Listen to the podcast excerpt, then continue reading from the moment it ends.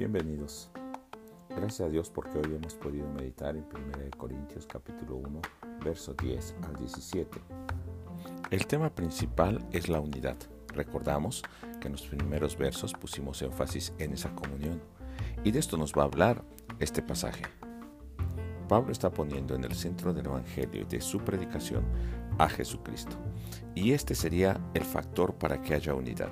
Sin embargo, vemos que dentro de la iglesia habían divisiones, no se ponían de acuerdo tanto en la manera de pensar como de entender el Evangelio. Había divisiones y habían llegado a pleitos verdaderamente, tanto que los hermanos de Cloé de otro lugar se habían dado cuenta y se habían preocupado por esto y le habían avisado a Pablo de lo que estaba pasando.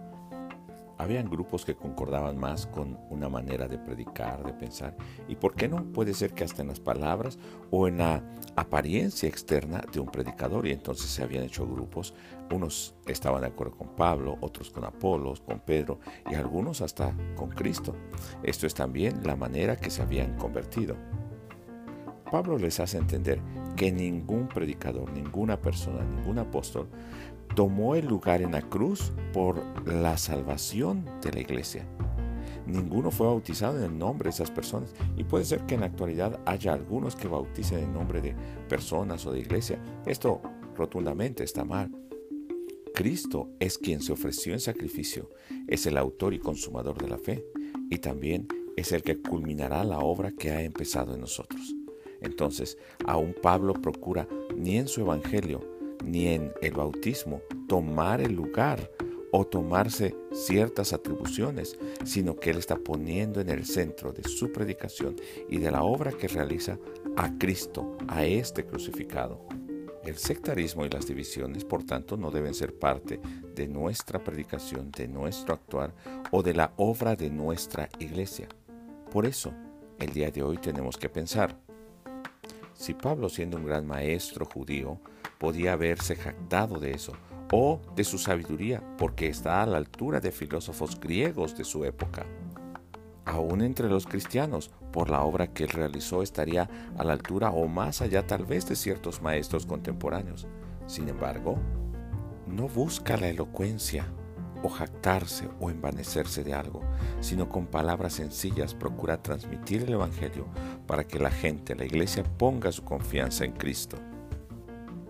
Ahora nosotros no seremos un motivo de división en la iglesia con nuestras palabras o nuestra predicación, o aún buscar resaltar sobre otros, y estamos provocando división en el cuerpo de Cristo, aún separación del verdadero Evangelio. Cambiemos hoy pues nuestra actitud, nuestras palabras, el sentido y el propósito de nuestra predicación y nuestro trabajo en los ministerios. Como iglesia, no estaremos también nosotros siguiendo partidos o grupos porque nos gusta, nos agrada o porque está más de acuerdo a nuestro interés y estamos dejando de lado la sabiduría, el verdadero evangelio que viene de Cristo y que trae salvación al creyente. Finalmente, veamos la actitud de Pablo, como aun siendo ese gran apóstol fundador de esa iglesia, con sabiduría y con carácter, que podía mandar y que él tenía atribución para que esta iglesia le obedeciese, lo que hace es rogar de manera humilde para que estos hermanos estén en verdadera unidad.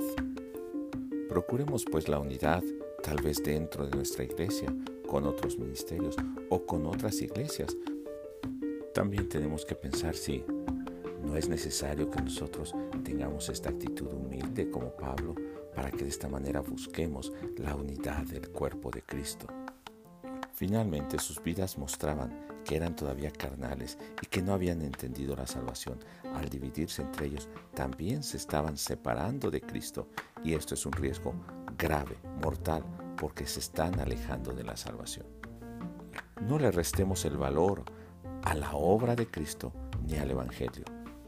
Quitemos nuestro protagonismo, nuestros sistemas, nuestras estrategias o nuestras formas, nuestras liturgias y pongamos en el centro a Cristo.